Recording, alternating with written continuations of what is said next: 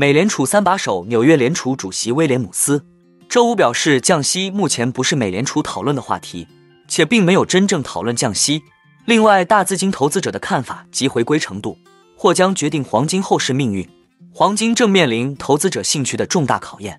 最后，我们观察到财经名嘴克莱默表示，随着通胀缓和以及明年可能降息，经济已经实现软着陆，更多行业已准备好飙升。哈喽，大家好，欢迎来到我的财经老师说，带您用宏观经济解读世界金融市场，帮助你掌握趋势，提前实现财富自由的梦想。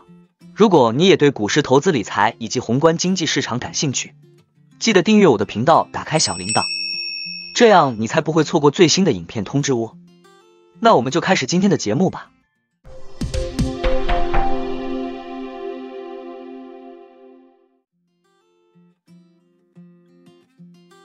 纽约联储主席威廉姆斯说：“我们现在并不是在谈论降息，我们非常关注摆在我们面前的问题。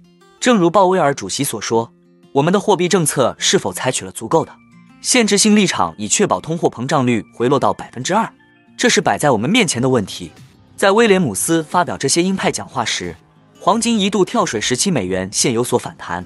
在周四美联储主席鲍威尔戏剧性的鸽派转变之后，道指本周飙升至创纪录水平，十年期美国国债收益率跌破百分之四点三。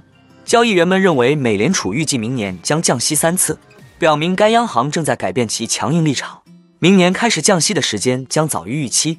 根据联邦基金期货交易员。还压住美联储明年将降息三次以上。期货市场还显示，美联储最早可能在明年三月份开始降息。当被问及市场定价时，威廉姆斯说：“我认为现在考虑这个问题还为时过早。如有必要，我们将再次加息。”这位美联储三把手补充道：“美联储将继续依赖数据。如果通胀放缓的趋势逆转，他准备再次收紧政策。”周四，美联储连续第三次维持关键利率不变。其发布的预测显示，到二零二四年底，美联储将把利率下调至百分之四点六的中位数，这意味着其将在明年降息三次，每次二十五个基点。他说：“看起来我们已经达到或接近这个限制，但情况可能会改变。我们在过去一年里学到的一件事是，数据可能会以令人惊讶的方式变化。如果通胀进展停滞或逆转，我们需要做好进一步收紧政策的准备。”美联储传声筒 Nick Tamiros 指出，威廉姆斯这番话表示。美联储关注的是他在加息方面是否做得足够，这显然是对周四美联储新闻发布会上降息气氛的一种反驳。降息不是我们将要做什么的讨论话题。美联储预计其最青睐的通胀指标集核心 PCE 物价指数将在2024年降至百分之二点四，到2025年进一步降至百分之二点二，最终在2026年达到百分之二的目标。该指数十月份同比增长百分之三点五。威廉姆斯表示。我们肯定会看到通胀放缓，货币政策正在按预期发挥作用。我们必须确保通胀持续回升至百分之二。在美联储政策制定者表示预计明年将降息七十五个基点后，周四金价延续了周三的涨势。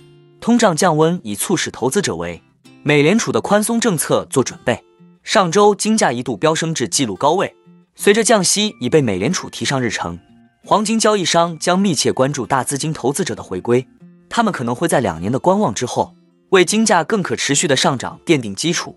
由于通胀调整后的美国国债收益率飙升至金融危机以来的最高水平，投资者长期以来一直回避无锡黄金，导致黄金 ETF 持续遭遇资金流出，这一直是金价面临的一大阻力。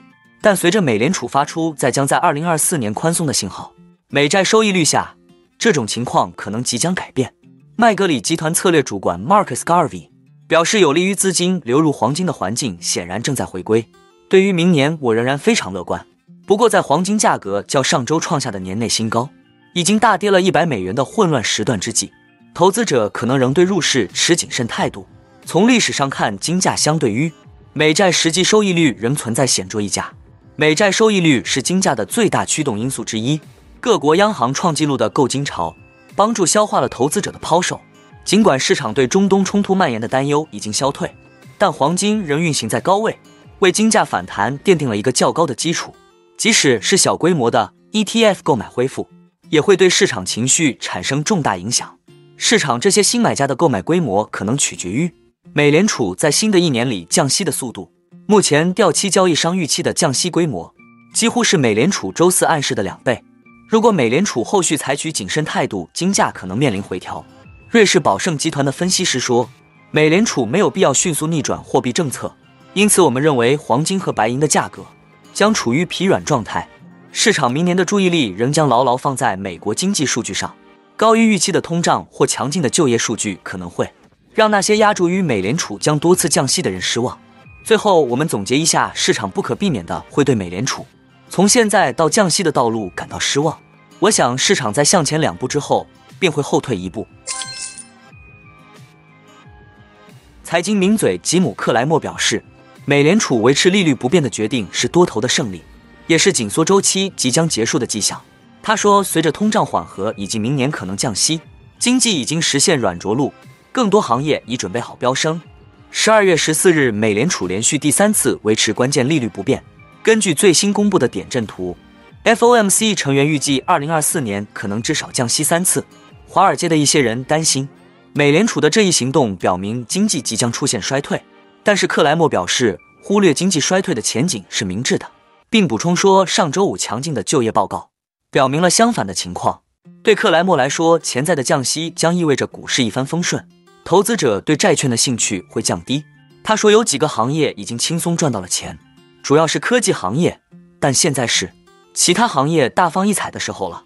此前，这些对经济敏感的行业本以为会被不可避免的衰退所压垮，因此不受欢迎。